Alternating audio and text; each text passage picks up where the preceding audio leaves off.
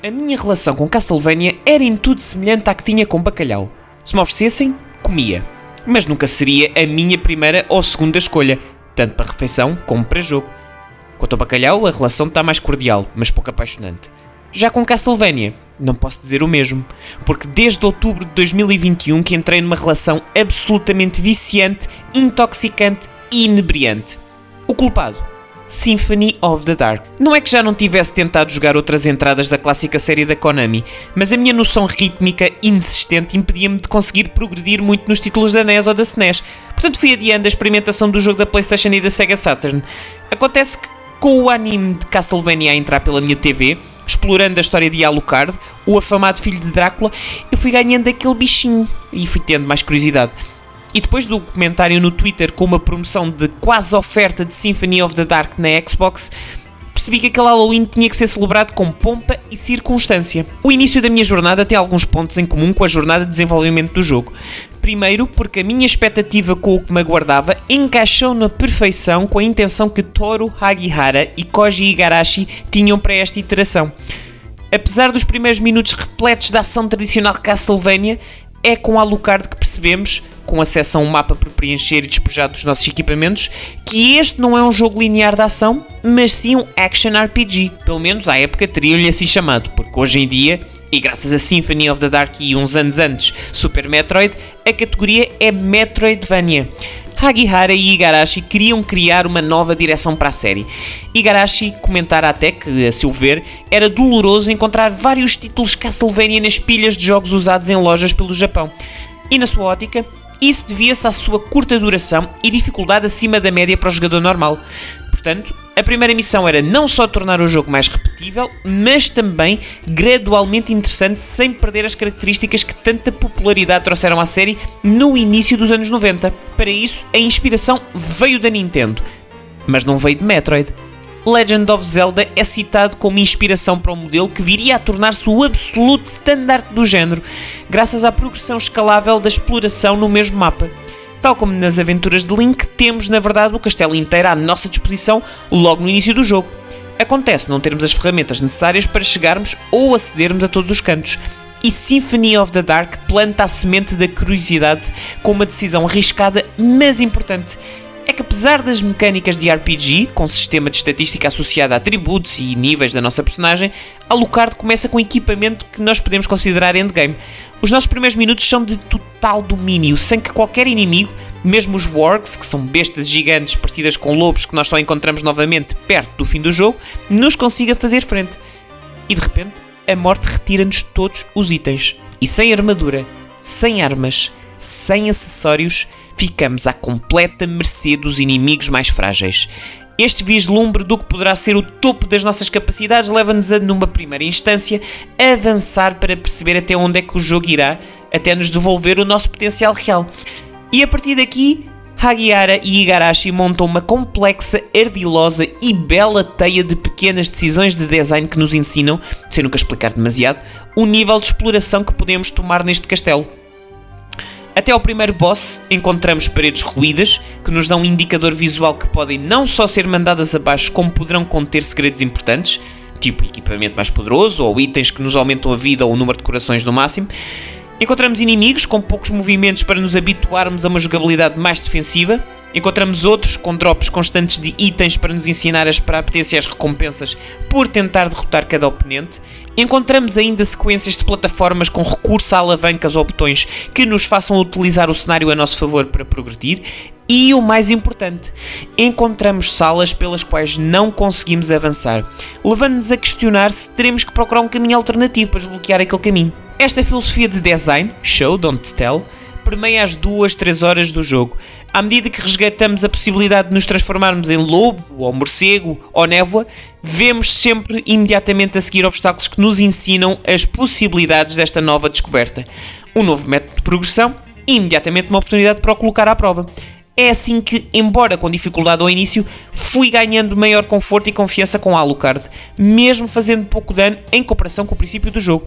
A atenção aos pormenores não se fica por aqui porque nem todos os bosses são obrigatórios, nem todos os caminhos necessários.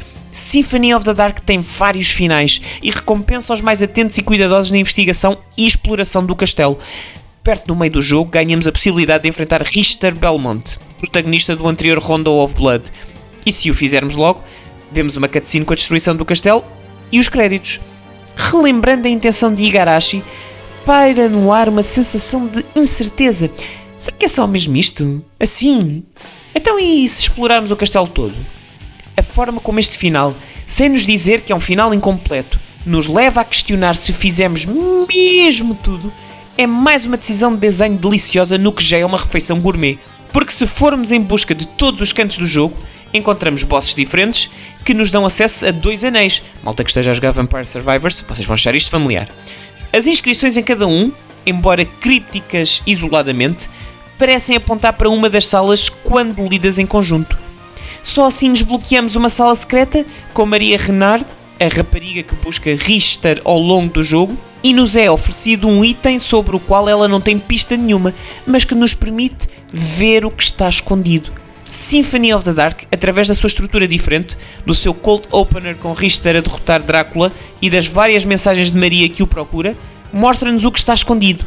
O Belmont que aqui nos é apresentado não teria a personalidade para liderar o Castelo das Trevas. É utilizando todas estas pistas contextuais que, se equiparmos os óculos, vemos uma bola verde em torno de Richter durante o combate e, se a tentarmos atingir, é-nos dada uma cutscene adicional com Shaft, o padre maligno que nos fora apresentado no jogo anterior. Este controlou Richter o tempo todo, revelando-nos que tudo o que fizemos até agora é só metade.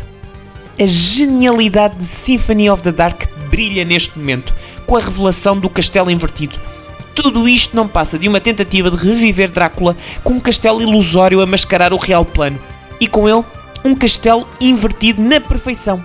As salas são as mesmas, os espaços são os mesmos, mas totalmente invertidos, numa obra artesanal desenhada com maior pormenor.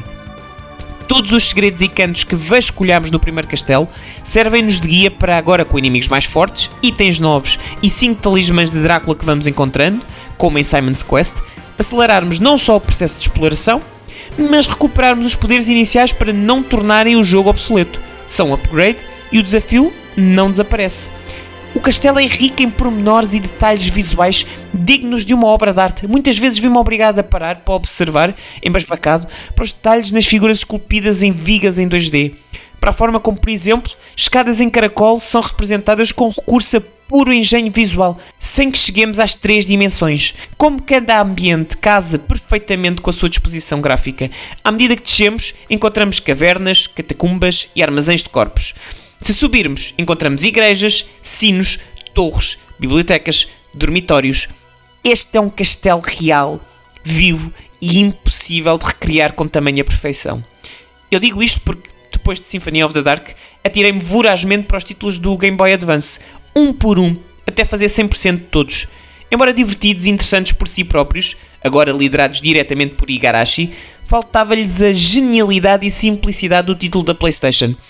E não se enganem, eu não estou a dizer isto de forma leviana. Este é um dos jogos mais importantes de sempre. Não deixa de ser absolutamente irónico que, à semelhança do level design, Symphony of the Dark tenha começado a sua vida com pouquíssimas vendas. Foi através do word of mouth de quem mergulhava no castelo de Drácula que mais pessoas foram experimentando e comprando o jogo, dando-lhe perto de 700 mil unidades vendidas ao longo dos anos de jogo de culto a uma referência do género e um dos jogos obrigatórios em qualquer coleção, Symphony of the Dark arriscou que God of War conseguiu e Final Fantasy XVI almeja utilizar o ADN da série para mudar tudo drasticamente, conseguindo mais do que uma sequela, o melhor jogo da saga e provavelmente um dos melhores jogos de sempre. Contra mim falo, me custa ainda ver a minha saga de RPGs favorita avançar para Hack and Slash. Mas se Hagihara e Igarashi me provaram alguma coisa, é que a mudança é assustadora, mas é boa e por vezes traz-nos surpresas para a vida inteira. Porque acreditem, se o Carlos adolescente soubesse que o Carlos adulto está a passar um Castlevania pela quarta vez seguida para fazer tudo o que há a fazer de novo, não acreditaria. Mas ainda bem que mudamos. E pronto, este foi o 35 episódio do Jogatanas e Manias. Não se esqueçam de ler o texto no Future Behind e vemo-nos para o próximo episódio.